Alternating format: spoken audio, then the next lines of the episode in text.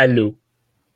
Ça fait je ne sais pas combien de semaines que je ne suis pas venu à retour en force, mais je suis de retour aujourd'hui. Je suis très content de l'être euh, pour, euh, pour cette semaine où j'ai, ma foi, pas grand-chose à dire, donc c'est un peu plate.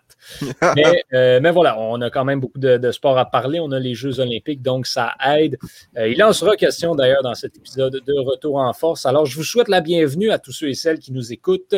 Je suis Yoann Carrière et en compagnie aujourd'hui de Thomas Lafont et Vincent Aurelana Pépin. Messieurs, bonsoir. Bonsoir, ça, ça, va bien? Moi, ça va très bien. Et vous? Ah, ça va très bien. Euh, vraiment, euh, j'ai un gros manque de sommeil, mais ça va bien. Est-ce qu'on en parle?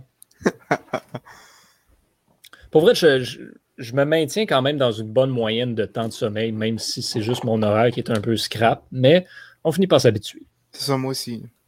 Vincent, euh, ça va? Ça va bien, et vous, les boys? Oui, oui, oui, oui. Good, good, good. Oui, oui, oui. On a, euh, on, a une, on a une drôle de semaine parce que euh, c'est c'est comme repêchage, date limite d'échange ou agent libre pour essentiellement toutes les ligues dans les prochains jours slash prochaines semaines. Euh, c'est quand même assez intéressant. Donc, on va en parler beaucoup aujourd'hui. Et on va parler beaucoup des Jeux olympiques aussi, grosse journée aussi.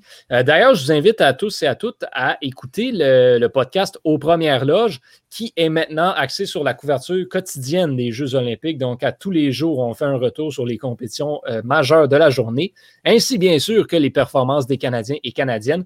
Vous pouvez euh, m'entendre, moi, de temps en temps, Thomas, de temps en temps aussi, et, et nos autres collègues associés dans ce projet.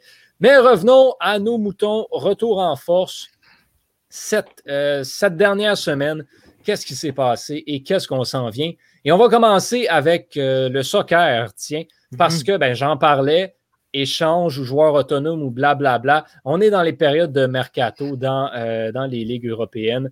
Thomas, tu es venu nous en parler un petit peu. Oui, euh, ben, comme tu viens de dire, on, est, en, on est en plein mercato euh, présentement. Euh, mercato qui, qui devrait se dérouler jusqu'en début août pour la Ligue anglaise, je pas la date exacte, et jusqu'au 31 pour les autres ligues. 31 août, bien sûr. Et ben cette année, le, mercato est un peu est un peu tranquille, un peu décevant. Je dirais, on s'attendait à plusieurs euh, gros, gros transferts comme les Harry Kane, les Jack Grealish, euh, et euh, Mbappé, Alan, et j'en passe. Euh, mais côté gros transfert, c'est on en a eu quelques-uns, mais pas beaucoup pour l'instant, sachant que qu'on est dans les dernières semaines du mercato, surtout du côté de la, Ligue anglaise, c'est un peu décevant. Mais pour l'instant, on a, on a eu quelques, quelques transferts et signatures de contrats assez intéressants, notamment euh, Gianluigi Donnarumma, euh, le gardien italien à l'Euro que plusieurs ont découvert, euh, qui a signé pour euh, le, PSG pour un contrat de un contrat de 5 ans. Sinon, on a Sergio Ramos, si je ne me trompe pas, j'en avais parlé, à retour en force, qui, qui, a signé un contrat de 2 ans au PSG après une carrière de plus de, de plus de 15 ans au Real Madrid. sinon, on a Jadon, on a Jadon Sancho. ça fait quelques, quelques années qui, qui, qui, qui est dans le cadre de rumeurs le transfert s'est finalement fait à Manchester United pour un, montant de 178 millions US. Euh, ça, c'est Étienne qui va être très content euh, de savoir ça. Sinon, on a euh, Raphaël Varane, défenseur français, qui joue au Real Madrid, qui s'en va lui aussi à Manchester United pour, un, montant de 41 millions US. En euros, ça en a à peu près 33. Euh, donc, euh, le, prix, le prix est assez bas pour lui. J'ai été assez surpris. Euh, sinon, j'ai quelques nouvelles du côté de Kane et Grealish. les deux, Manchester City est très, très intéressé. D'ailleurs, les négociations avancent sur, sur ces plans-là. Je, je, je, doute que les deux signent dans la même période de mercato à Manchester City, mais on sait jamais. Euh, comme comme j'ai dit, il reste euh, un peu plus d'une semaine euh, au mercato la anglaise, donc ça reste à voir. du côté d'Arsenal, parce que je peux pas passer sous silence mon club. On, Arsenal a signé Ben White, jeune défenseur qui était à, qui, à l'Euro. dans les remplaçants en provenance de Brighton pour 59 millions de dollars US. Un transfert qui soit un peu cher payé, mais il y a un, mais il y a un très beau potentiel, ce Ben White. Sinon, ils ont, ils ont été signés Nuno Tavares en provenance de, Benfica, défenseur gauche de 19 ans, qui était dans, dans l'équipe du Portugal à l'Euro comme remplaçant.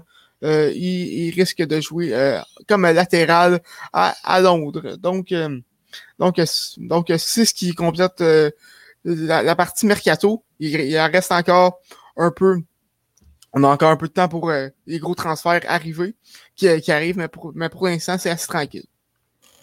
Donc, on verra dans les prochaines semaines euh, si on a finalement des signatures euh, qui doivent être notées ou des transactions de la sorte. Mais quand même, tu sais, c'est oui, c'est tranquille, mais c'est pas rien non plus. C'est ça, exactement. Quelques petites affaires par-ci par-là. C'est toujours intéressant mhm. euh, ces, périodes-là de, de, voir comment les ligues vont se, vont se shaper pour les prochaines saisons.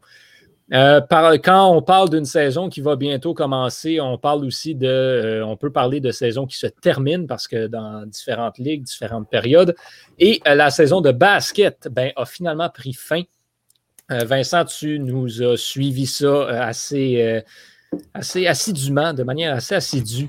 le basket tout au long de la saison, tout au long des séries éliminatoires. Et finalement, on est arrivé à la conclusion de celle-ci avec une victoire des Bucks de Milwaukee en finale de la NBA. Ouais, c'était la, probablement la meilleure fin que je pouvais envisager pour cette saison de basket. Yannis Antetokounmpo qui non seulement gagne son premier championnat, mais qui gagne également son premier trophée de MVP des finales de la NBA. Il a été splendide, splendide. Il a mm-hmm. été aussi bon que Shaquille O'Neal dans son prime de 99 à 2002. Il a été aussi bon que Tim Duncan en 2007. Il a été aussi bon que tous les dignes big, big man, tous les dignes centres de cette ère. Et oui, je dis centre, malgré le fait que Yanis n'est pas considéré et probablement ne se considère pas lui-même comme un centre. Je dis centre parce que c'est quand il joue à cette position-là qu'il est plus efficace. il l'a prouvé à tout le monde, match après match après match pendant les finales. S'installer dans la peinture, jouer avec des défenseurs plus petits que lui, avec sa force et son poids et sa dominance pure, jouer avec des défenseurs plus grands, plus costauds que lui, avec sa vitesse et son agilité. Il n'y avait personne, peu importe leur taille, peu importe leur poids, qui était capable de rester avec lui. Parce qu'il n'y a personne au monde qui a la combinaison d'attributs physiques que Yanis apporte à la table. Personne. Et donc, il a dominé dans le match, euh, ultime, match numéro 6 de la finale. Il a sauté les Suns pour 50 points. On appelle ça un 50 burger en bon français. Il les a sauté mm-hmm. pour une demi-centaine de points. C'était absolument incroyable. Et c'était aussi de la façon qu'il comptait ses points. Il est comptait dans le, dans il est marqué dans le mid-range. Il est marqué euh, au-dessus du filet, en dessous du filet, sur des reverses, dans la clé. Ah, ah une coupe de shot du coude, c'était absolument incroyable. La diversité et la facilité avec laquelle il comptait ses points, il marquait ses points. Et donc ça, je pense que ça a propulsé Yanis Antetokounmpo dans la conversation pour une place dans le panthéon du basketball parce que, comme je l'ai dit, il y a très peu de gens qui ont été en mesure d'empiler les statistiques au rythme que Yanis l'a fait dans ces séries-ci. Et je pense que la semaine passée, je vous avais parlé du club de 42 et du club de 47 dans les playoffs. Donc, si on additionne points, rebonds, passes décisives des joueurs pendant une période de playoffs, pendant une playoffs donnée, le club des 42, je pense qu'il y avait quelque chose comme 8 ou 9 joueurs, puis c'était des noms complètement débiles comme Bird, Magic, Hakeem, Shaq, LeBron, MJ, James Worthy. Et je vous avais également parlé du club de 47, qui était la même chose, mais additionné à 47, et c'est un club encore plus exclusif. C'était LeBron, Shaq, Magic et Yanis. Et ça, c'était Yanis avant son dernier match, le dernier match de la finale, où il a dompé 50 points, 14 rebonds, puis je pense 4 assists, donc c'est 64, donc 68, donc ça a fait augmenter sûrement sa moyenne. Il doit se retrouver à quasiment 5 dans le club des 49. Ça doit être LeBron, et lui, c'est juste complètement stupide. des trucs ahurissants et je suis content pour lui. Le monde du basket est content pour lui parce qu'il y a de Coupeau. Je pense qu'il y a très peu de gens qui ont des commentaires négatifs en son égard parce que c'est tellement un gars humble, c'est tellement un gars qui est venu de rien. on parle d'un gars qui vendait des t-shirts dans la rue en Grèce. Donc, juste une situation absolument parfaite, une conclusion parfaite à la saison de basketball. Puis là, on se tourne vers le draft de la NBA qui va être très intéressant aussi parce qu'on tombe sur une cuvée de joueurs, je ne dirais pas exceptionnel, mais il y a du talent à toutes les positions et il y a également de la profondeur à toutes les positions. Et le, donc le haut, le top de ce, de, ce repêchage-ci, ça varie selon les analystes. C'est probablement quatre ou cinq joueurs qui se démarquent du reste. Et donc, l'important pour les équipes qui veulent repêcher un joueur qui va faire une différence immédiatement, c'est donc de se retrouver dans le top 4 ou 5 là du repêchage pour être en mesure de mettre la main sur un de ces joueurs-là au top, top, top, au tout haut du repêchage, il y a Cade Cunningham, que je suis un petit peu pessimiste, mais il a l'air d'être pas mal le, joueur numéro un, le, consensus de joueur numéro un. Le gars a joué, c'était un small forward. Il a joué à Oklahoma City. Euh, pardon, il a joué à Oklahoma State pour les Cowboys. Il n'a rien fait d'extraordinaire dans, dans le tournoi, mais il était vraiment très, très, très constant à tous les niveaux. J'ai vu un article qui expliquait que y a, le gars a développé 11 moves pour initier l'offensive et pour finir l'offensive pendant la saison. Donc, c'est super impressionnant. Le gars est bon pour finir, le gars est bon pour initier. Le gars, est, il a une vision du jeu exceptionnelle. Défensivement, il est solide également. Il peut tirer du 3 points, il peut tirer du mid-range. Il peut pas, il peut pas mal tout faire. Et c'est pour ça que les gens l'ont comme consensus numéro 1. Et une chance pour Détroit, il a affirmer son intérêt de jouer à Détroit parce que Détroit, c'est pas Los Angeles, c'est pas New York, c'est pas. Pas les, grosses villes, c'est pas une des grosses villes attrayantes où les joueurs veulent tous jouer. Donc, lui, il a affirmé son intérêt de jouer là. Donc, Kate Cunningham devrait être numéro un, puis Détroit devrait pas se poser de questions, puis même pas examiner d'autres options, d'autres avenues. Ça doit être lui. C'est le meilleur joueur disponible, il devrait le prendre. Ensuite de ça, par contre, ça devient super intéressant parce qu'on tombe sur Houston, les Rockets de Houston qui ont échangé James Harden pour ce qu'on croyait être un prix important, mais qui va finalement devenir un prix modique parce qu'ils sont allés chercher en retour de James Harden les choix au repêchage des Nets de Brooklyn. Les Nets de Brooklyn qui vont être dans les cinq meilleures équipes de la Ligue pour les trois, quatre prochaines années. Fait que leurs picks vont servir absolument à rien. Donc Houston se retrouve avec un dilemme. Parce qu'après Kate Cunningham, le meilleur joueur du draft, c'est un gars qui s'appelle Evan Mobley, joueur de 7 pieds, centre de USC. Les Rockets, par contre, viennent de signer l'année passée un gars qui s'appelle Christian Wood, qui joue la même position, qui est solide, qui est, pourrait être un All-Star, qui n'a pas le talent de Evan Mobley, mais Houston, c'est le genre d'équipe épaisse à se dire on ne va pas repêcher le meilleur joueur parce qu'on a déjà un autre joueur à sa position. Il ferait des trucs stupides comme ça. Je ne serais vraiment pas surpris. Ce qui serait intéressant, par contre, c'est qu'ils puissent trade down, qu'ils puissent échanger ce, euh, ce, choix pour descendre au repêchage parce qu'il n'y en a basically pas besoin. Et à trois, il y a un joueur qui très mieux dans leur équipe. Donc, les possibilités, le nombre d'équipes qui pourraient aller chercher, qui voudraient aller chercher Evan Mobley est gigantesque parce que la comparaison de Evan Mobley, Evan Mobley a sept pieds athlétiques, sa comparaison, c'est basically Yanis Antetokounmpo. Yanis Antetokounmpo, oui, est plus rapide latéralement, mais Evan Mobley a une meilleure vision du jeu. Evan Mobley est capable de distribuer la balle avec plus d'aisance naturelle que Yanis Antetokounmpo. Alors, si on se dit, ah, je peux mettre la main sur un gars qui peut-être un jour peut arriver au niveau offensif de Yanis, au niveau de la finition des jeux, mais qui a un plus grand potentiel au niveau de l'initiation de jeu, on, va, on va prendre ce gars-là 100 fois sur 100. Et donc, il pourrait échanger ce, choix-là à OKC. OKC qui, dans les sept prochaines années, je pense que c'est dans les sept ou huit prochaines années, ont 36 choix au repêchage. Un truc complètement ridicule.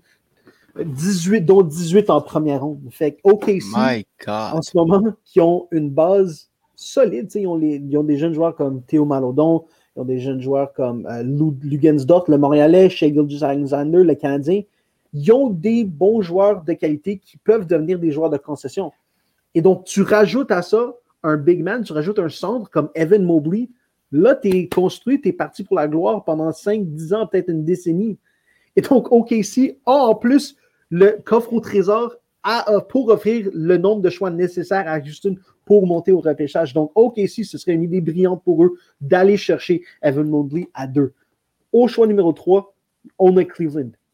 On ne sait pas ce que Cleveland va faire parce que, tout comme Houston, c'est une organisation qui est mal menée par des gens incompétents au top. Euh, ils ont déjà deux gardes. Ils ont Darius Garland et Colin Sexton qui sont bons, mais pas extraordinaires. Colin Sexton va devoir être, ils vont devoir le payer bientôt. Le gars fait juste compter des points, il fait pas grand chose de plus. Il est pas mal égoïste avec la balle, il la passe pas assez souvent. Et le joueur qui devrait aller chercher à 3, c'est euh, Jalen Green, ou peut-être Jalen Suggs, des joueurs qui sont similaires. Fait qu'encore une fois, on tombe sur une équipe qui devrait repêcher un joueur. On sait qui devrait pêcher, mais qui risque de ne pas le faire parce qu'ils ont déjà des joueurs à cette position-là, ce qui n'est jamais la bonne décision. Regardez, ce qui est arrivé avec, euh, avec, euh, Kansas, avec, avec, Sacramento il y a trois ans. Ils n'ont pas repêché Luka Doncic, ou Phoenix n'a pas repêché Luka Doncic parce qu'il y avait des joueurs à cette position-là ça a mal tourné parce que Luka Doncic risque d'être un des 30 meilleurs joueurs de tous les temps. Ben, pour les Suns. Phoenix c'est quand même rendu en ouais, finale. les Suns viennent de se rendre en finale. est correct, mais Sacramento. Tu vas me dire qu'il ne voudrait pas avoir Luka. Il voudrait non, pas non, non, mais, mais tu sûr. Peut-être avec Luka Doncic, ils auraient peut-être battu les Bucks. C'est là que la, question va devenir intéressante. Mais c'est pas comme si Sacramento n'est pas là. Les, les, les Kings ne sont, sont pas dans le portrait. Mm-hmm. Les Suns le sont quand même, même sans lui. C'est juste ça. Les, les, équipes qui ont passé sur Luka Doncic, tu avais les Suns, les Kings, les Hawks. Les Hawks ont, échangé, ont basically échangé Trey Young pour Luka Doncic. Et, je comprends que ça a bien viré pour les deux équipes parce que Trey, Atlanta est super content avec Trey Young parce que c'est un, pas un petit gars local, mais c'est un gars qui comprend la ville d'Atlanta. Fait que ça a bien viré pour les deux équipes, mais il n'y a personne au monde il n'y a pas une équipe au monde qui va pouvoir te dire mm-hmm. honnêtement qu'il préférait Trey Young à Luka Doncic. Avez-vous vu ce que Luka Doncic a fait cette semaine dans son ah, premier match aux Olympiques? Oui, ah, c'est fou, là. drôle. C'est. Il a mangé l'Argentine. Oui, pendant que les Américains struggle à battre, euh, la France. À personne parce qu'ils n'ont pas encore gagné un match aux Olympiques. Pendant que les, pendant que les Américains struggle à rien faire de bon, Luka Doncic est là, puis il drop 48 points dans la face de tout le monde. C'était incroyable. Mais donc, j'ai l'impression de déjà avoir parlé. Fait que je vais vous parler du, en, finissant de ma chronique, euh, Toronto. Ce que Toronto va faire, c'est extrêmement intéressant. Parce que j'ai lu aujourd'hui que apparemment Pascal Siakam est sur le trading block. Il a été mm-hmm. offert où il y a des équipes. Les équipes sont convaincues que les Raptors seraient prêts à, échanger Pascal Siakam. Et ça, ce qui rend ça encore plus intéressant, c'est que les, les 76ers ont offert Ben Simmons aux Raptors. Et les Raptors seraient stupides de ne pas aller chercher Ben Simmons. Parce que oui, il n'est pas capable de tirer, mais le gars défensivement est extraordinaire puis il va juste s'améliorer. Par contre, par contre ce que les Sixers demandaient, c'était. Complètement ridicule. Ahérissant. Horrifiant. Stupide. C'était quoi? C'était Van Vliet, Lowry, Van Vliet, ça. Van Vliet, Lowry, Anobi, puis le quatrième choix. Hey, on se calme. Il faut que les Sixers se calment. Non, c'est ça. Fait que ce que les euh, Raptors devraient aller chercher, c'est Jalen Suggs. C'est mhm. le gars qui fitterait avec la culture de l'équipe. Point guard, il a joué à Gonzaga. Pas particulièrement grand, mais le gars, c'est un, euh, il a une éthique de travail incroyable. Le gars joue au football. il est costaud, capable de défendre, il est capable d'initier l'attaque. Sa distribution est extraordinaire. Mais plus loin que ça, moi, je pensais à ça l'autre chose et je vais finir là-dessus. Les Raptors devraient aller voir Oklahoma City puis leur dire regardez, vous êtes, tu sais, Sam Hinkie, c'est-tu Sam Hinkie? Ouais, Sam Hinkie, euh, non, Sam Presti, il est toujours en mode reconstruction. Il devrait dire continue ta reconstruction une année de plus, on te donne notre choix, on te donne Larry, puis on te donne ce que tu veux, mais donne-nous Shea Gilgis Alexander en retour. Donne-nous Shea. Parce que Shea, c'est un bon Canadien, c'est un petit gars mm-hmm. local. Et Shea Gilgis Alexander a super bien joué l'année passée. Puis s'il n'avait pas été blessé, le gars il aurait sûrement été un All-Star, puis serait considéré en ce moment comme un top 5-6 à sa position. Parce que les chiffres qu'il a droppés la saison passée étaient historiques. Mais on n'en parle pas parce que ce n'était pas sur une longue période de temps. Mhm. L'année prochaine, il va probablement plus jouer et les gens vont encore plus prendre connaissance du fait qu'il est incroyable et devrait être considéré comme l'un des meilleurs à sa position. Donc, je ferais tout mon possible si j'étais Masayo Ujiri pour aller chercher chez Gidges Alexander. Et euh, je termine ma chronique sur ça. Je pourrais continuer. Puis je continue la semaine prochaine. On parlera des cinq prochains choix. C'est drôle que tu parles de, de, de, de Shea parce que euh, Oklahoma City a annoncé qu'il qu'il était, sur- qu'il était ouvert à l'idée d'aller changer. Pour vrai? Ouais, J'avais mais il demandait vraiment la lune. Ben, donnons-leur la lune parce que c'est un, un fit parfait à Toronto. On parle, de, repêchage au basketball. On va, continuer à parler de repêchage, mais on va changer de sport, on va changer de ligue. Thomas, la, la- ben, vendredi et samedi dernier, on a eu le, le repêchage de la Ligue nationale de hockey. Le Canadien de Montréal repêchait avant-dernier en premier tour et a quand même trouvé le moyen d'être l'équipe dont on a le plus parlé avec la sélection de Logan Mayou. Mais il y avait 29 autres équipes qui avaient un choix de première ronde. Mhm. Euh, bon, bon. C'est ça qui est un peu là, spécial, parce qu'en fait, techniquement, il y en avait 30. 30 ah non, c'est pas vrai. Techniquement, il y en avait Techniquement, 31. il y en avait 31. Mais Il, y avait- il était supposé en avoir 31. Il y en a eu 30, finalement. Mhm. Parce que les Coyotes, on les Les félicite. Coyotes Mais les Coyotes ont de- finalement fini par repêcher. Mhm. Tout ce que ça a coûté, c'est le fait que Vancouver n'a pas repêché, finalement. Ouais, ouais. ça, c'est, euh, ça, c'est autre chose. Bref, repêchage euh, de la LNH. Je te laisse là-dessus. Oui, ben, euh, on, on en avait parlé la, la semaine passée, sans grande surprise. Owen Power a été repêché premier euh, au total par euh, les Sabres. Là, euh, par contre, ce qui est intéressant avec Power, c'est qu'il hésite entre euh, jouer, à, jouer à Buffalo euh, cette année ou passer euh, une année à Michigan. Ce qui, euh, personnellement, je ne blâme pas de décider. Parce que Buffalo, écoute, cette organisation-là est un dumpster fire. Mais bon. C'est- toujours tricky dans ces choses-là parce que Mhm. Owen Power est prêt pour jouer dans la LNH et est prêt pour être un défenseur de première paire dans la LNH. Mhm. Mais Buffalo a rien. Buffalo va finir comme étant une des pires formations du circuit cette année.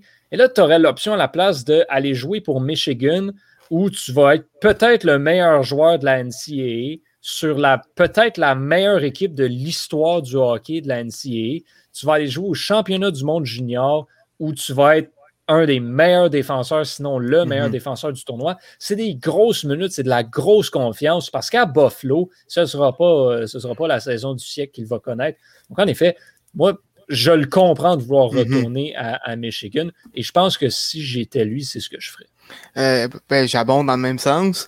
Si Owen Power décide de, décide de retourner à Michigan, ce serait la première fois depuis 2006 avec repêchage d'Eric Johnson à Saint-Louis qui a un choix de première ronde, ne commence pas euh, sa carrière dans, dans, dans, la Ligue nationale l'année qu'il s'est fait repêcher.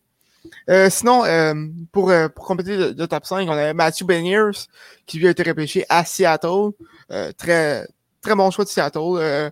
Vraiment, on l'a vu, pas, on, on l'a vu au repêchage d'expansion. Ça va pas être l'équipe qui, a, a la meilleure attaque. Ça reste à voir que marché des, des agents libres, mais il risque d'a- d'avoir un, un, rôle assez intéressant à Seattle quand même. Euh, sinon, on a, à ma grande surprise, Mason McTavish, qui est repêché au troisième rang euh, par les Ducks. Euh, je m'attendais à Dylan Gunters. Euh, du, du au troisième, au troisième rang, mais McTavish est est, est un excellent, il reste un excellent choix tout de même. Euh, un, un excellent attaquant.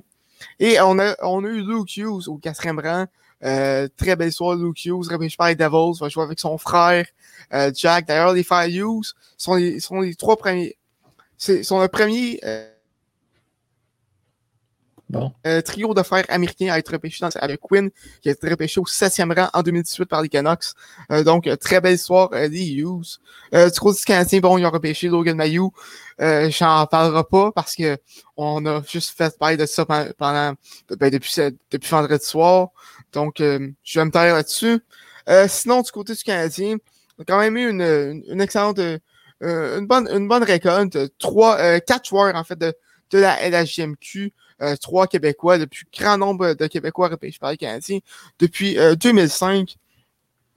autre que Mayu, on a repêché Kidney, qui, joue au, Titan d'Acadie Batters. Oliver Kapanen, le cousin de Kasper Kapanen des, des, des, Pingouins. sinon, on a repêché Dimitri euh, Kostenko, un défenseur euh, russe. Euh, sinon, on a Xavier Trudeau des Islanders de Charlottetown. non, Weekend Trudeau, pardon. des Islanders de, de, Charlottetown. Il faudrait juste que j'aille que, vérifier quelque chose. Donne-moi quelques instants, s'il vous plaît.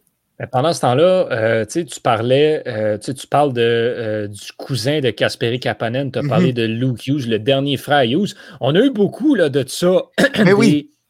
des, frères, des cousins, des relations de famille, que ce soit des fils d'anciens joueurs qui ont été à des hauts endroits comme où ce que les As s'alignaient, les Coyotes qui ont repêché le fils de Shane, Shane les Blackhawks qui ont repêché le frère de Kirby Duck, l'Avalanche qui a repêché le frère de Kel McCarr.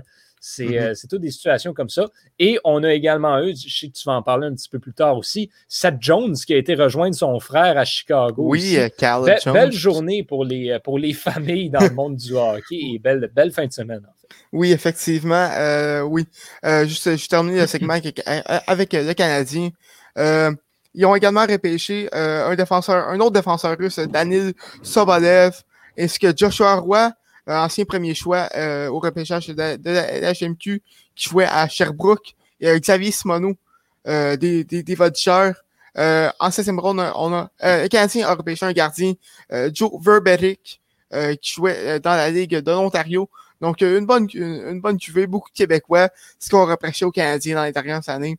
Là, avec cette année, on a quelque chose d'autre à reprocher aux Canadiens. sinon, du côté de la HMQ, Très bonne QV, 23 euh, joueurs euh, provenant de la HMQ qui ont été repêchés. Euh, donc, euh, j'ai pas eu le temps d'aller vérifier si c'était un sommet dans les dernières années, mais vraiment une, une, des, une des bonnes QV dans les dernières années du côté, du côté de la HMQ. donc, vraiment, d'ailleurs, quatre choix de première ronde provenant de, la LHMQ. Euh, Zachary Bolduc, repêché au 17e rang par euh, les Blues. Xavier Bourgault, euh, repêché au 22e rang par les Oilers. Zachary Lheureux, 27e à Nashville. Et Zach Dean, repêché juste avant le choix du Canadien, 30e à Vegas. Donc, bonne cuvée pour la, LHMQ. Une autre bonne pour, pour le Canadien. maintenant, du côté des, des échanges, il y en a eu plusieurs dans les derniers jours. Euh, je, je, je, je, sais pas si on va en parler. Euh, euh, vas-y, vas-y, puis je compléterai. Mais Marc-André Fleury a été échangé à Chicago dans un échange des, des, des assez bizarre, disons-le comme ça, plutôt aujourd'hui. Euh, sinon, on a Rasmus Ristolainen qui a été échangé à Philadelphie euh, en échange de Robert Hag et euh, de choix repêchage. D'ailleurs, la défense à Philadelphie qui, qui, se refait, qui une beauté avec avec euh, l'acquisition, l'acquisition également de, de, Ryan Ellis et de, euh, je, je, ben, euh, ça, de, de, de Ristolainen. Euh, donc, euh, donc, euh, Philadelphie également qui, qui a acquis Cam Atkinson en échange de Jakub Voracek. Voracek qui retourne à Columbus euh, dix ans après s'être après s'être fait échanger dans l'échange de Jeff Carter. Columbus, il euh, faut, faut le mentionner, là, on, même s'ils ont échangé, peut-être leurs meilleurs joueurs ont gagné la dernière semaine. Mm-hmm. Tout un début de saison morte que les Blue Jackets ont connu. Des trois sélections de premier tour. Mm-hmm, ben et on a été en mesure d'aller chercher trois joueurs qui seront des joueurs d'impact éventuellement. On a récupéré Adam Bogvis dans l'échange de Seth Jones et on a été chercher Jake Bean pour absolument rien également. Euh, wow, solide travail de la part des, euh, des, Blue Jackets. Ouais, vraiment, les Blue Jackets qui commencent leur reconstruction avec, euh, avec des grands coups. Ben, tu viens de mentionner Seth Jones qui s'en va à Chicago en, en échange de, de, d'Adam Bogvis et de choix au repêchage. Et si on a Sam Ryder. Chicago, pour vrai, là, je comprends pas cette équipe-là. Ouais, je ne comprends pas. Oui, aujourd'hui, tu as volé les Golden Knights en allant chercher Marc-André Fleury, gagnant du trophée Vizina pour presque littéralement rien. Mhm. Mais Seth Jones, Ben, Seth Jones, c'est un, un- bon défenseur, mais écoute, c'est cher bon. payé. C'est cher payé. ils ont donné. Écoute, c'est limite s'ils n'ont pas donné Kirby Duck. Tu as, donné Adam Bogvist, ton meilleur espoir en défensive, qui est un droitier également. Tu as Mhm. donné deux choix de première ronde. Tu as donné d'autres choix au repêchage aussi. Et en plus, contrat de 8 ans 9,5 millions. à 9,5 millions. Écoute, C'est Chicago, quoi ça? Chicago, c'est comme s'ils essayaient de reconstruire, mais sur le. Et- Parce qu'en fait, Chicago, là, le, le problème qu'ils ont, c'est qu'ils pensent encore Mhm. qu'ils peuvent gagner la Coupe Stanley avec Taze et Kane à C'est plus 10,5 ça. millions. C'est, plus ça. Euh, écoute, euh, Chicago, d'après moi, euh, risque, risque bien qu'ils viennent d'aller chercher euh, Stat Jones, ça risque d'être Ben, années c'est- là- assez difficiles. Ajoute Seth Jones puis Marc-André Fleury. Tu as une vieille équipe qui Mhm. peut se tenir correct, mais ça va Ben- prendre beaucoup plus de profondeur, surtout en défensive. Ben écoute, même Fleury, euh, il y a des rumeurs qui, pen- qui- qui pensent à, la- à la retraite présentement. Euh, il voudrait pas s'en faire à Chicago. Ouais, mais ça, on, on verra ça parce que Ouais, c'est si, ça. si Chicago est capable d'aller chercher des éléments intéressants en défensive pour boucher les trous qu'on a, on a déjà une attaque prometteuse intéressante. Mhm. Taze revient au jeu cette saison également. Euh, donc là, tu aurais un bon gardien, une défense correcte, puis une attaque qui promet. Euh, les Blackhawks pourraient peut-être surprendre. De là, aller chercher la Coupe Stanley, par contre, Ça m'étonnerait. Ça m'étonnerait. Euh, sinon, on a Sam Reinhart qui est en direction des Panthers euh, en échange de Devon Levi, qui, qui, était le gardien d'équipe Canada Junior. est-ce qu'ils me permettent encore un autre Oui, vas-y, vas-y. Je suis désolé de t'interrompre plusieurs fois, Ben non, mais c'est encore une grave. fois, il il faut que je chiale sur Buffalo. Les Sabres avaient le 14e choix au repêchage. Et avec ce 14e choix, ils auraient pu repêcher un gardien de but en Jesper Wallstedt, qui sera probablement un gardien de but de franchise, peut-être le meilleur espoir gardien de but depuis Carey Price dans un repêchage. Au lieu de ça, ils ont drafté un espèce d'inconnu qui vient de la Suède, que personne n'avait presque en première ronde essentiellement. Et là, ils se sont dit, bah, ben là, ça nous prend un gardien. Donc, ils ont échangé leur deuxième meilleur attaquant contre Un gardien. Devon Levi, un gardien de but qui, excusez, mais ce gars-là ne sera pas un partant dans la Ligue nationale.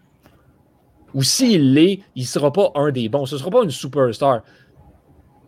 Pourquoi tu as fait ça? Pourquoi tu as échangé un choix de premier tour? Tu avais l'option d'aller chercher un gardien de but de franchise. Tu as utilisé ce choix-là pour aller chercher un joueur qui ne fera jamais ton top 6. Donc, ça te prenait un gardien. Donc, tu as échangé ton meilleur joueur pour un gardien moins bon que celui que tu aurais pu repêcher. Expliquez-moi ça. Buffalo. Aussi Edmonton. Edmonton qui, qui je sais pas, a décidé de, a décidé de trade down Ed- de deux choix. Edmonton continue Passé. de penser que Mike Smith peut les amener à la Coupe Stanley. Écoute, Mike Smith, Mike Smith, là, en 2012, il était bon.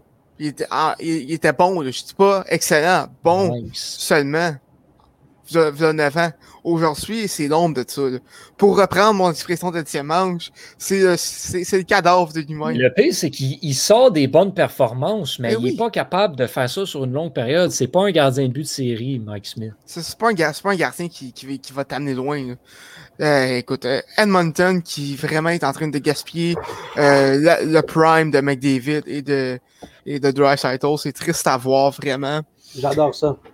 Et euh, terminant, dernier. Quiconque a comparé McDavid à Gretzky puis Crosby avant que, le gars, avant que le gars gagne quoi que ce soit, arrêtez-moi ça tout de suite. C'est pas un gagnant. C'est pas un gagnant. Peu importe ce qu'il met autour de lui, il est pas de gagner. C'est pas un gagnant. Arrêtez de le comparer à Crosby ou Gretzky. Comment?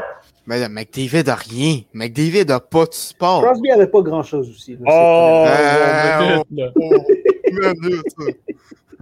Crosby, sa première coupe, il l'a gagné avec Malkin, Stahl, Gunchar, Le Temps puis Fleury. Le mieux était-tu cette équipe-là aussi?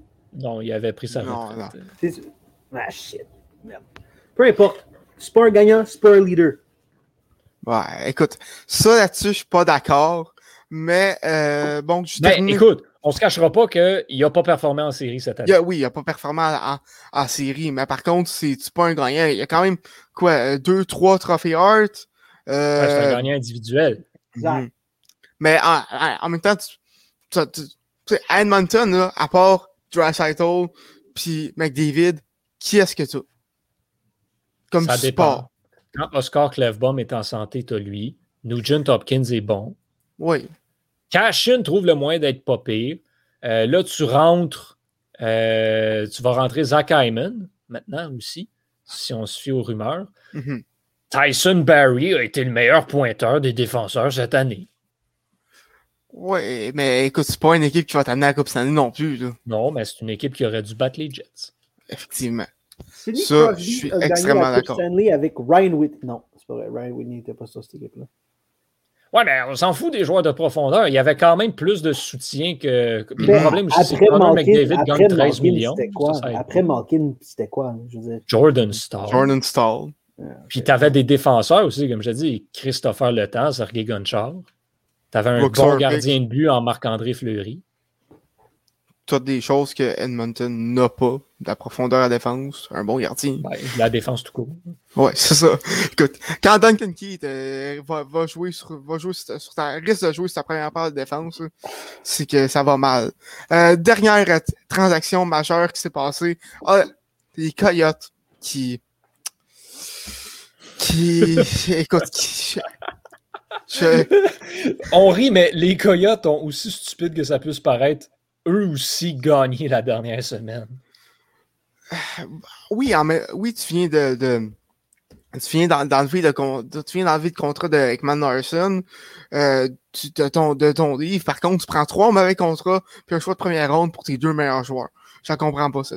Mais Connor Garland était sur son départ de toute façon. Ekman. Larson, tu voulais t'en débarrasser. Arizona ont été tellement intelligents parce qu'ils ont finalement compris qu'ils étaient nowhere near un championnat. Donc, qu'est-ce qu'ils ont fait? Ils ont décidé de finalement reconstruire comme il faut en allant chercher un nombre ridicule de choix au repêchage, Moi, je, rendu, je pense à 11 en, en ramassant tous des mauvais contrats, justement pour que les, euh, les équipes leur donnent des choix. Par le temps que les joueurs qui vont repêcher avec ces choix-là soient prêts pour la Ligue nationale, les mauvais contrats seront plus actifs. Mhm. Puis tu vas pouvoir utiliser cet argent-là pour aller chercher des joueurs sur le marché des joueurs autonomes. Ouais, j'avoue que ça se défend. Par contre, Tu sais, là, tu tu sais, OK, tu as perdu Connor Garland, mais tu le remplaces par Kent Johnson.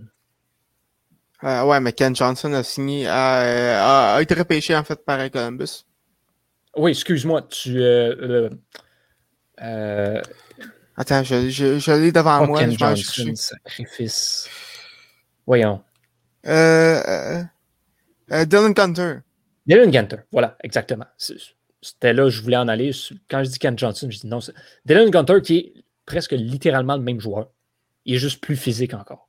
C'est que, pour vrai, tu enlèves Garland, tu le remplaces par Gunter, puis tu te débarrasses d'Ekman Larson par le même fait. Bravo. Par contre, est-ce que tu aurais pu un, un- peut-être un retour plus grand du côté des Canucks? Oui. Hein? Non, je pense pas.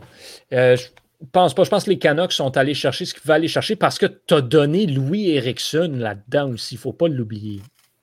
Tu, tu- tu te débarrasses de Louis Erickson, ce qui fait baisser la valeur de ce que tu donnes. Non, ouais, ouais, oui, oui, effectivement. Tu as quand même été chercher Connor Garland, que tu as été en mesure de signer sur un contrat qui a beaucoup d'allure. Ekman Larson, ben, écoute, s'il peut se relancer à Vancouver, Mhm. ce gars-là a déjà Mais- été parmi l'élite. Mais, mais tu sais, si je suis des Coyotes, j'aurais peut-être essayé d'aller chercher un, pro, un, un- un prospect. euh, Je je suis pas, un, un- prospect élite, mais un, un espoir. C'est un espoir à un, un potentiel, je dirais peut-être de, de, de middle six, disons. À la, pla- à la place, tu as été chercher un, Un un espoir euh, de premier plan. Ouais, effectivement. Euh, mais par contre, euh, Gossip Bear du côté euh, d'Arizona peut quand même aussi euh, amener, amener euh, de la production puis avoir un impact correct euh, pendant que son mauvais contrat euh, fini. Euh, ce qui n'est pas le cas des trois autres, sûrement. Ben, je m'attends pas à, à ce qu'il y ait un, un très grand impact. là. Ouais, tu sais, Andrew Ladd et Louis Erickson n'ont pas joué dans la Ligue nationale cette année. Exactement. Donc, euh, écoute, c'est ce qui conclut euh, cette euh, semaine mouvementée dans, la Ligue nationale euh, et on risque d'en avoir une autre d'autres euh, d'autres euh, d'autres qui s'en viennent. Surtout que... Ben oui, voilà, parce que demain, c'est l'ouverture du marché des joueurs autonomes dans la Ligue nationale de hockey. On a euh, beaucoup d'actions donc qui s'en viennent. L'action qui a commencé aujourd'hui, Thomas t'en parlait tantôt avec l'échange de Marc-André Fleury. On a eu comme ça quelques petites transactions par-ci par-là, quelques signatures qui ont été annoncées un petit peu d'avance. Et semblerait-il que le Canadien de Montréal risque d'être assez actif sur le marché des joueurs autonomes? On parle de David Savard. Ça fait assez longtemps, que je le vois euh, signé avec les Canadiens. Ce sera une bonne acquisition de ce côté-là. On voit aussi Cédric Paquette qui devrait s'amener à Montréal. Et Chris Weidman, qu'on irait rapatrier depuis la KHL, connu une très bonne saison à KHL cette année. Lui avait été impliqué dans l'affaire du Uber avec les sénateurs d'Ottawa, avait été un peu le oh, bouc émissaire de cette histoire-là. Il s'était fait exiler en Russie. Là, sera de retour et semblerait-il que ce sera avec les Canadiens. Donc, euh, bon, euh, bonne signature de ce côté-là pour Montréal aussi. Euh, on parle de peut-être d'autres joueurs qui seraient sur le radar de Marc Bergevin, Bergevin qui se doit, selon moi, de euh, essayer quelque chose avec Brandon Saad, surtout avec la perte de Thomas Tatar, avec Jonathan Drouin qui semble être sur le départ également. Et il y aura d'autres euh, joueurs potentiellement à surveiller de ce côté-là. Philippe Danos, qui semble sensiblement sur son départ, finalement ne re pas avec les Canadiens. Euh, aux dernières nouvelles, Georges Larac, qui euh, parlait de Vegas pour Philippe Dano. Ce sera à surveiller. Sinon, les gros noms qu'on regarde, Gabriel Landeskog, capitaine de l'Avalanche du mhm. Colorado, qui resignerait avec Colorado, selon les, selon les dernières rumeurs. Le Colorado qui ne veut pas le laisser partir. Donc, on, on essaie d'ouvrir le, d'ouvrir le chéquier de ce côté-là. Peut-être un petit peu plus qu'on l'aurait souhaité. Donc, ça, ce sera à surveiller cette situation-là. Tyson Berry, j'en parlais tantôt, meilleur pointeur chez les défenseurs cette année, mais absolument atroce en défensive. Mm-hmm. Encore une fois, Edmonton veut essayer de le, de, le garder. Euh, je vois Vincent qui sourit. Vincent, je vais te mettre en perspective. Tyson Berry, c'est le premier défenseur de l'histoire qui a été le meilleur pointeur à sa position dans la Ligue nationale et n'a pas récolté un seul vote pour le trophée Norris remis au meilleur défenseur. oh my God! C'est triste. Sinon, euh, est-ce qu'il joue, joue, sur la première paire de défenseurs de son équipe? Edmonton, ouais, puis il joue sur l'avantage numérique aussi. OK. Mais j'imagine qu'il joue jamais en désavantage numérique. Ah non, Tyson Berry en désavantage numérique, c'est pas une bonne idée. C'est ça, OK. pas ça. Tyson Berry, en fait, c'est pas un défenseur. C'est un attaquant qui joue à la ligne bleue. On va dire ça comme ça. C'est qui le gars qui faisait ça aussi? Euh, le gars des Sharks. Brett Burns. Brett, Burns est-tu meilleur par contre défensivement que. Ouais, Brent Burns a déjà gagné le trophée Norris. Eric Carlson aussi. Donc, donc Brett Burns doit avoir un certain minimum de capacité défensive. Ben, Brent Burns, en fait, ça, ben, Brent Burns a commencé sa carrière comme attaquant. Hmm. Puis il a fait la transition à la défense à un moment donné. Sinon, euh, autre gros nom qu'on surveille, Doggy Hamilton, euh, défenseur euh, étoile des Hurricanes de la Caroline, sera sensiblement sur le marché. Est-ce que Caroline va être en mesure de le, conserver? Probablement pas. Là, on voit la Caroline s'intéresser à, d'autres joueurs par-ci par-là. Tony D'Angelo, semblerait-il, s'en irait pour un an en Caroline. Et Jake euh, Vertanen aussi. Jake Vertanen aussi. La Caroline, donc des choix douteux. Euh, qui doit quand même le re-signer. Andrei Svechnikov, il ne faut pas euh, l'oublier. Sam Reinhardt également, ben, tu en as parlé tantôt. Euh, s'en va en Floride. Lui n'a pas de contrat à la fin de l'année. Il va falloir le prolonger euh, également de ce côté. Si je ne me, trompe pas, je pense qu'il a, signé. Ben, c'est ça que, je me dis. Cap Friendly ne le mentionne pas pour l'instant. Euh, parce qu'on a signé Sam Bennett du côté ah, des, ça, ça, Panthers. Mais Reinhardt, je ne crois pas, a de contrat en ce moment. Mike Hoffman demande apparemment un salaire au-dessus des 4,5 millions. Donc, quelle équipe va vouloir lui donner ça? Ce sera intéressant à surveiller. Pas Saint-Louis. Euh, en tout cas, je crois. Euh, d'autres noms qui seront à surveiller, ben Philippe Dano, justement, que je mentionnais. Brandon Saad aussi. Euh, on aurait eu, des, des, agents libres avec restrictions également. Il y en a beaucoup cette année. on surveille ça. Patrick Liney a finalement accepté son offre qualificative avec les Blue Jackets aujourd'hui. 7,5 millions pour le Finlandais. Les Canucks devront signer Elias Peterson et Quinn Hughes avec pas beaucoup d'argent. Ça risque d'être assez difficile de ce côté-là. Euh, finalement, Corey Perry n'a toujours pas de contrat. Mais là, semblerait-il que du côté des Canadiens, on s'intéresserait à rapatrier Ryan Getzlaff. Donc, est-ce qu'on voudrait avoir Getzlaff et Perry avec Montréal? Je ne suis pas trop certain, pas trop convaincu de celle-là, mais il faut dire que le Canadien de Montréal aurait pu en repêcher un des deux ah. à l'heure de leurs années de repêchage. Et ils ont choisi André Costitine. André à la place. Qui d'ailleurs a signé dans la KHL euh, aujourd'hui avec son frère. Ah, ben on le félicite. Parlant de Russe, Alex Ovechkin a signé une prolongation de contrat finalement avec les Capitals de Washington. On s'attendait peut-être à un contrat d'une saison ou deux. C'est finalement cinq ans à 9,5 millions de dollars par année pour le capitaine des Capitals. J'ai le goût de dire que c'est un mauvais contrat. Parce que pour un an ou deux, ça risque d'être correct. Après ça, par contre, Ovechkin risque de ralentir, va approcher les 40 ans. Mhm. Oups, ça va finir en rachat, je crois, pour lui permettre de retourner jouer en Russie. Par contre, euh, euh, je pense qu'ils ont signé pour, pour, le record. Euh, oui, on vise le record de but de mhm. Wayne Gretzky. Est-ce qu'on va y arriver? Bonne question. Taylor Hall, l'agent libre numéro un de l'année dernière, a également signé une prolongation à Boston pour, de mémoire, je crois, 4 ans à 6 millions de dollars par saison. Mhm. Euh, c'est donc ce qui est ça. On surveille ça euh, dès demain, l'ouverture du marché des joueurs autonomes. On surveille le Canadien de Montréal, euh, qui devrait être, selon toute vraisemblance, une équipe quand même assez active de ce côté-là. Avec le contrat de chez Weber qui va disparaître du cap salarial, on a une marge de manœuvre plus qu'intéressante du côté de Marc Bergevin, qui, il faut le rappeler, doit signer certains agents libres euh, avec restriction, notamment Arthur Lekonen et Jesperi Kotkaniemi. On a prolongé aujourd'hui Yoel Armia 4 ans à 3,4 millions de dollars par saison. Excellent contrat. Excellent contrat. Si on peut, on peut le dire, bon contrat, effectivement. Mais si t'es Canadien, est-ce que, tu, est-ce que tu fais un move pour Hamilton? Non, non, non. Oublie ça. Doug Hamilton n'a aucun intérêt, puis l'amener à Montréal, ça va te coûter 10 millions de dollars. Fait que, non, touche pas à ça. Euh, on va parler olympique un petit peu euh, avant de parler de l'équipe Canada. Euh, Vincent, il y en a qui ne le savent peut-être pas, mais un de tes sports de prédilection, c'est l'escrime. Et ben, tu viens nous parler aujourd'hui justement de la, comment ça se déroule pour les escrimeurs et les escrimeuses à Tokyo. Oui, hier, c'est hier c'est terminé la première ronde, si on veut. En fait, à l'escrime, il y a les épreuves individuelles, puis il y a les épreuves par équipe. Et ce que les gens doivent comprendre, c'est que se qualifier aux Jeux olympiques à l'escrime, c'est beaucoup plus difficile que de se qualifier comme en natation ou en athlétisme ou dans d'autres sports.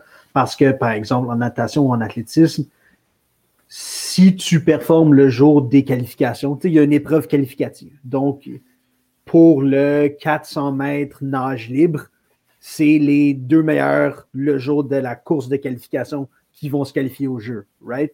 À l'escrime, c'est pas ça. À l'escrime, la qualification commence par les équipes. Donc, c'est les huit meilleures équipes au monde. Donc, si les huit meilleures équipes au monde, c'est huit pays européens, ben, il va y avoir huit pays européens au jeu. Et ensuite de ça, après les huit premiers, c'est-tu les huit? Ouais, je pense que c'est les huit puis ensuite, c'est un par continent. Toutes ces équipes-là envoient trois tireurs. Donc, ils envoient trois membres d'une équipe. Puis ensuite de ça, il y a ce qu'on appelle les compétitions zonales. Que ça, c'est comme les courses de qualification des Jeux, euh, mais c'est pas par pays, c'est par continent. Fait qu'il y a très peu de gens qui se qualifient aux olympiques parce que c'est beaucoup plus difficile. Et donc, c'est normal parce que l'escrime n'étant pas un sport de prédilection au Canada, qu'il y a des épreuves pour lesquelles on n'a pas d'athlètes qualifiés. C'était le cas lorsque les compétitions d'escrime ont commencé il y a trois jours. Ça a commencé avec le sub masculin et l'épée féminine.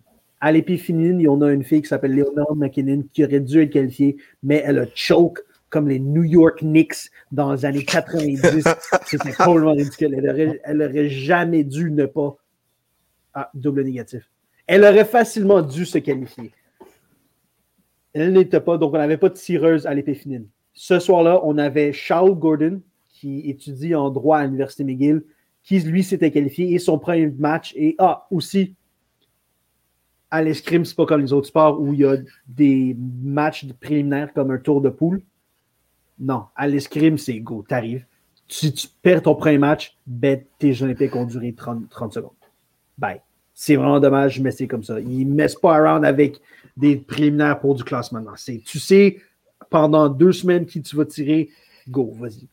Charles Gordon s'est ramassé euh, Mohamed Abedini, qui est un Iranien qui est arrivé quatrième aux derniers Jeux olympiques, qui est classé probablement dans le top 16 au monde, qui est très, très, très, très bon et qui a été trop fort pour lui ce jour-là. Il a battu Shaoul, je pense, 15-7 Shaul n'a pas été particulièrement intelligent. Shaul aurait dû jouer plus sur la piste. Il s'est obstiné à jouer sur le milieu, sur les attaques contre-attaques et à bidiner parce que tout simplement être plus rapide que lui sur la préparation et sur l'attaque rapide en milieu l'a dominé.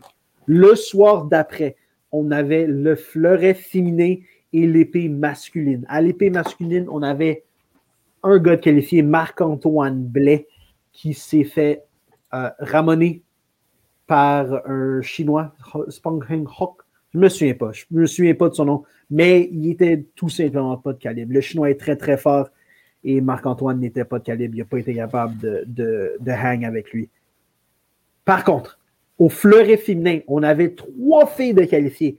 Et ça, ça veut donc dire que notre équipe, la raison pour laquelle on avait trois filles qui tiraient, c'est parce que notre équipe était, je pense, pas dans une des huit meilleures au monde, mais parce que les Américaines sont classées dans le top 4, on avait le droit à un. On était le pays du continent. C'est compliqué. Mais moi, je ne je connais pas bien. Mais on a pu envoyer trois filles. Kelly Ryan, Jessica Guo, qui est un phénomène. La petite fille a 15 ans. La petite fille a 15 ans. Elle va rentrer en médecine. Elle est brillante.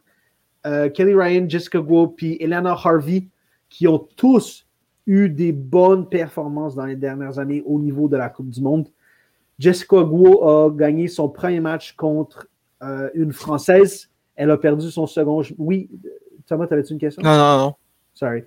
Euh, Kelly Ryan s'est rendu dans le top 8, qui est facilement la meilleure performance de sa carrière. Faire un top 8 aux Jeux Olympiques, c'est extrêmement impressionnant. Elena Harvey s'est inclinée contre euh, l'éventuelle championne Lee Kiefer, une américaine.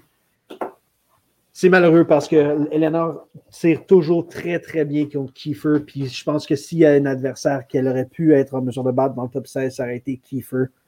Le jour d'après, on avait le sabre féminin et le fleuret masculin. Au sabre féminin, on avait Gabriella Page de Blainville, du club euh, Les de la Rive-Nord, qui, elle, est arrivée aux Olympiques pas dans la meilleure de sa vie, pas parce qu'elle n'était pas entraînée, mais parce qu'elle s'était peut-être trop entraînée. Elle a fait un camp d'entraînement de plusieurs mois avant d'arriver au jeu. Et donc, pendant les dernières semaines de ce camp d'entraînement-là, elle s'est blessée à une cheville. Gabriella, qui a un historique de blessures graves, il aurait peut-être fallu le voir venir, puis il aurait peut-être fallu ralentir la cadence d'entraînement préalable au jeu. Gabriella s'est euh, inclinée face à Marielle, euh, Zagounis, une américaine qui est championne olympique de 2004-2008. Fait qu'elle n'est pas tombée sur la bonne. Marielle Zagunis qui l'a dominé 15-3. 15-3. C'était. J'ai regardé le match. C'était J'adore Gabriela. Elle est super gentille. Puis elle est extrêmement talentueuse. Elle a une éthique de travail extraordinaire aussi. Mais ce soir-là, avec toutes les circonstances, Zagunis c'était juste trop forte. C'était des parades ripostes, c'était des attaques contre-attaques. C'était une domination totale. Aussi, le même soir, on avait le fleuret masculin. Et parce que, encore une fois, les, au fleuret, les Américains sont extrêmement bons, nous, on a pu être le deuxième pays du continent et envoyer trois gars. On a envoyé Alex Kai, Maximilien Van Aster et. Crap, je me souviens pas du nom du troisième. Je suis désolé, il ne la trouvera pas drôle. Peu importe. Ah, Maximilien Van Aster, qui était notre meilleur espoir, parce que Maximilien Van Aster est classé dans le top 20 au monde il arrivait prêt. C'était ses deuxièmes Jeux olympiques. Il a pris sa première expérience à Rio où ça s'est pas bien passé. Et donc, on espérait qu'il allait pouvoir arriver ici, ben ici, à Tokyo cette année avec l'expérience et performer. Malheureusement, ça n'a pas été le cas. Il s'est incliné contre euh, un tireur de Hong Kong. Oui, Hong Kong qui n'est pas une puissance historique au fleuret, mais que cette année apparemment, ils ont décidé qu'elle allait tirer super bien parce a le, gars qui a battu Maximin a tiré super, super bien. Et le gars qui a gagné la compétition, c'est également un autre gars de Hong Kong. Fait apparemment, Hong Kong sont du super bon fleuret maintenant. Euh, Alex Kai, ça s'est pas très bien passé. Puis le troisième, j'oublie son nom, c'est pas. Si je m'en souviens pas, c'est parce que ça s'est pas très bien passé non plus. Donc voilà, c'était notre survol rapide euh, de l'escrime aux Olympiques. Prochainement, on va avoir droit, on va pouvoir, euh, on va pouvoir encourager donc les filles et les gars au fleuret parce que c'est les seuls armes pour lesquels on a qualifié des équipes. Je suis pas sûr qu'on sait encore qui vont tirer, mais ça va être super intéressant. Puis la semaine prochaine, lorsque ça va s'être passé, je viendrai vous en parler. On va, euh, on va compléter cet épisode avec un petit tour d'horizon de l'équipe canadienne aux Jeux olympiques. Euh, mhm. le Canada qui a été ajouté euh, quelques médailles dans la dernière journée de compétition, qui pointe maintenant avec deux médailles d'or, trois médailles d'argent et trois médailles de bronze pour un total de huit, ce qui positionne le Canada au neuvième rang au total des médailles. et au, ben, ça c'est drôle parce que le classement officiel olympique et selon les médailles d'or. Et avec deux, euh, le Canada pointe au huitième Donc, euh, c'est pas rien. À titre de comparaison, euh, en première place, on trouve les États-Unis avec 25 médailles, la Chine deuxième à 21, le Japon et le Comité olympique de Russie, c'est comme ça qu'il faut les appeler officiellement, sont à 18 médailles de ce côté-là. Le Japon, toutefois, classé supérieur en troisième place avec 10 médailles d'or, ce qui est un sommet jusqu'ici dans ces Jeux. Pour le Canada, euh, les médailles sont, euh, ben, premièrement, la médaille euh, du, plongeon, 3 mètres femmes synchronisées, Jennifer Abel et Melissa Citrini-Beaulieu, qui sont allées chercher une médaille d'argent. L'équipe de softball a triomphé dans le match pour la médaille de bronze. C'est donc une médaille de bronze assez historique pour l'équipe de softball. En judo, on a été chercher deux médailles de bronze. Jessica Klimkate qui avait remporté la première. Et aujourd'hui, on a été en rajouter une, euh, deux euh, victoires de médailles aujourd'hui pour le Québec. Catherine Beauchemin-Pinard qui s'en va chercher une médaille de bronze en judo, elle également. Et en natation, on a trois euh, trois, on a trois médailles, oui. Deux en argent, donc le relais 4 fois 100 mètres, style libre. Kylie Mass qui a été en ajouter une aux 100 mètres d'eau chez les femmes. Maggie McNeil qui a, elle, la médaille d'or aux 100 mètres papillon chez les femmes. Et la médaille, la grande histoire du Canada pour la journée d'aujourd'hui. Maude Charon, la québécoise, qui remporte la médaille d'or en haltérophilie. Superbe performance de la québécoise, une médaille 100% méritée pour Maude Charon qui porte le total euh, de médailles d'or du Canada à deux. Euh, c'est pas, il n'y en a pas beaucoup. En fait, je pense qu'il y a seulement 10 ou 12 Québécois et Québécoises qui ont remporté des médailles d'or aux Jeux d'été dans l'histoire. Maude Charon vient d'ajouter son nom à cette liste. Fait intéressant, le Canada a jusqu'ici remporté huit médailles et les huit médailles ont été remportées par des athlètes féminines. Bravo aux femmes canadiennes qui mhm. continuent d'épater la galerie. Et il y en a d'autres qui s'en viennent des médailles. Penny Oleksiak compétitionne ce soir en finale euh, du 200 mètres style libre. C'est une chance de médaille de ce côté-là. Donc, on surveille ça de près. Euh, en, aviron, on devrait aller chercher une médaille également ce soir. Il y, a, plusieurs compétitions à surveiller dans les prochains jours pour doute, Je doute que Penny Oleksiak médaille ce soir. J'ai regardé son, euh, sa course d'hier, mm -hmm. C'est qualifié de peine et de misère. Est-ce que c'est -ce c'est garantie, non, mais c'est quand même une chance de médaille, Penny, qui a tous les, tous les atouts pour le faire. C'est sûr que c'est peut-être une distance où elle est, elle est moins habituée sur le 200 mètres. On verra ce qui est possible d'aller chercher, mais c'est pas mission impossible de ce côté-là. Puis on parle beaucoup des médailles, mais aussi euh, Megan, Megan Benfetto hier, euh, au euh, plongeon synchronisé de 10 mètres, euh, qui, qui, ont fini, euh, qui a fini quatrième avec Callie McKay à seulement point, à seulement 0.54 euh, d'une médaille de bronze. Euh, donc, euh, chapeau à eux quand même, très crève-cœur Oui, McKay qui était incommodé par une blessure mm-hmm. aussi. Je ne sais pas si vous avez vu les, images de ces, ces, deux plongeuses-là qui sont vraiment unies. Euh, Megan Benfetto qui a transporté sa collègue sur son dos à la sortie de la conférence de presse parce qu'elle était simplement incapable de marcher, douleur à l'orteil et aux pieds. Euh, même sur la, sur la tour de 10 mètres, on voyait sa jambe qui tremblait un petit peu. vraiment, chapeau aux filles. N'eût été de cette blessure, ça aurait été une médaille pour le Canada. C'est sûr. C'est donc ce qui conclut cet épisode de Retour en force. Thomas, Vincent, merci énormément. À vous à la maison, merci de nous suivre aussi semaine après semaine au nom de toute l'équipe. Je suis Johan Carrière. Je ne sais pas quand est-ce que je vous reparle, mais soyez à l'affût et en espérant que ce sera très bientôt. Portez-vous bien, messieurs, dames, et à la prochaine.